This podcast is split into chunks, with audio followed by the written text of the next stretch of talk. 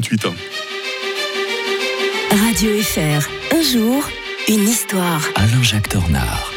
Nous sommes le 21 décembre et avec l'historien de Radio Fribourg, nous sommes en 21 décembre 1597. Bonjour Alain-Jacques Dornard. Bonjour Mike. Ah là là, ce jour-là décédait Pierre Canisius. Tout le monde connaît son nom ici à Fribourg. Et c'était quand même le plus fribourgeois des Hollandais. hein. Ah oui, mais en plus, c'est vraiment quelqu'un de très connu. Ma maman avait euh, chez, chez elle un, portrait de Pierre Canisius. euh, dans les, beaucoup de familles fribourgeoises, c'était quand même quelqu'un. Et puis, on se souvenait pas forcément qu'il n'était pas du tout suisse, ni Mhm. fribourgeois, ni... Il était hollandais. Il était né en 1521 à Nimègue.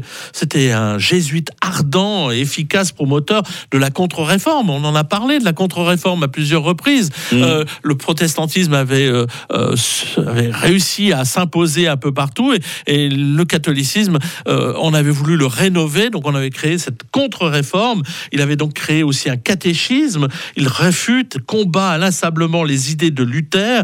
Il critique d'ailleurs les excès du Saint-Siège et il figure d'ailleurs euh, par- depuis 1925 à ce titre parmi les docteurs de, de l'Église. Donc c'est vraiment un personnage très important. En 1543, il entre dans la compagnie de Jésus, donc les jésuites, à Cologne.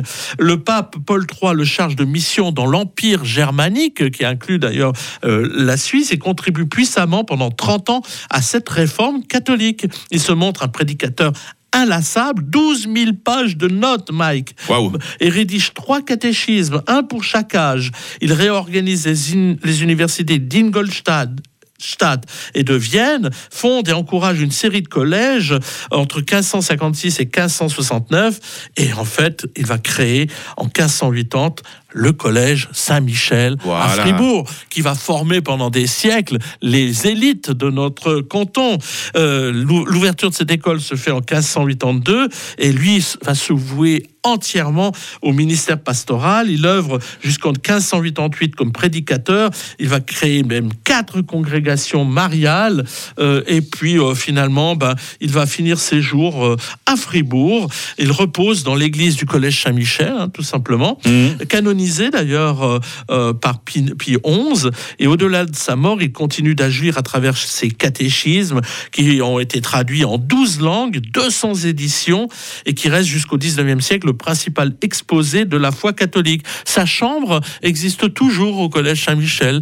Quand on venait dans le parc devant, on peut euh, la voir. Elle n'est pas ouverte au public, mais peut-être que lors de Journée du patrimoine, ce sera le cas un jour ou l'autre. Pierre Canisius, hein, c'était bien d'en parler ce matin, de rappeler qu'il était hollandais et pas forcément seulement euh, fribourgeois. Demain, euh, dernière émission de l'année, Alain Jacques Tournard. On parlera un petit peu de Noël si vous êtes d'accord. Oh, oui. Et surtout, ce qui vous plaît beaucoup, c'est le côté universel de cette fête de Noël. C'est demain avec l'historien de Radio Fribourg. Belle journée, Alain Jacques. Bonne journée à tous. 6h51 sur Radio Fribourg. Je vous annonce un grand nom de la musique urbaine qui sera chez nous tout à l'heure. hein.